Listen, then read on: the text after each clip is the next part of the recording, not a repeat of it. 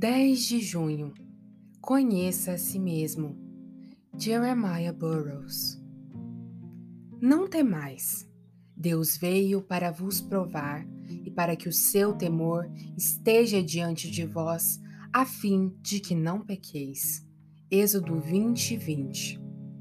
Lemos que Deus conduziu seu povo pelo deserto para dar-lhes uma lição de humildade, para prová-los e saber o que se passava no coração deles.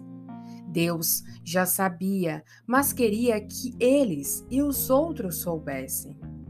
Li que Gregório de Nazanzo, teólogo, patriarca de Constantinopla e escritor cristão, ao caminhar pela praia, viu que durante uma tempestade o mar trazia coisas leves e vazias, não coisas sólidas e pesadas. Ele aplica isso às aflições e diz que nesses períodos os espíritos leves e vazios são jogados para cima e para baixo e perdem a firmeza.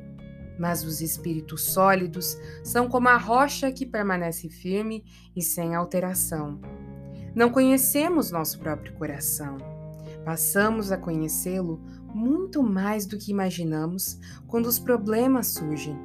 Nunca pensamos que abrigávamos tanto orgulho, tanta impaciência e tanta incredulidade no coração.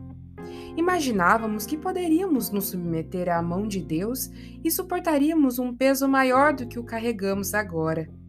No entanto, descobrimos que o nosso coração murmura, lamenta, se irrita e se exaspera. Quando um lago é esvaziado, podemos ver lama, sujeira e sapos no fundo. Da mesma forma, quando Deus nos esvazia, quando Ele retira as suas bênçãos de nós, muita sujeira, muitas concupiscências abjetas, antes ocultas, tornam-se visíveis. Às vezes, na aflição, a graça se torna mais aparente do que antes. Alguns filhos de Deus se veem como criaturas inferiores, desconfiam e têm medo de si mesmos. Pensam que não receberão graça durante as aflições, que a sua paz é falsa. No entanto, quando Deus se agrada em fazê-los passar por provações, eles encontram mais paz, mais segurança, mais força que antes ou muito mais do que imaginavam possuir.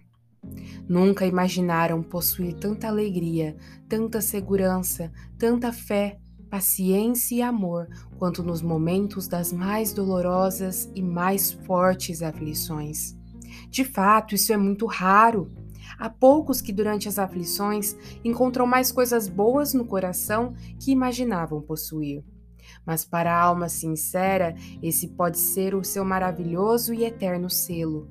Quando vemos a plantação de milho no campo, podemos imaginar qual será a produção, mas só saberemos com certeza na época da colheita. Quando as uvas são prensadas, é que sabemos o que há nelas.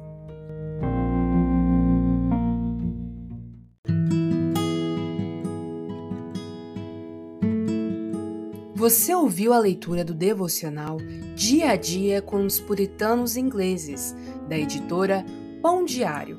Uma leitura que você encontra aqui no Devoção Diária. Que você possa estar sendo abençoado por essa leitura e compartilhar com outras pessoas, para que elas também possam ser edificadas. Que Deus abençoe o seu dia na presença dEle.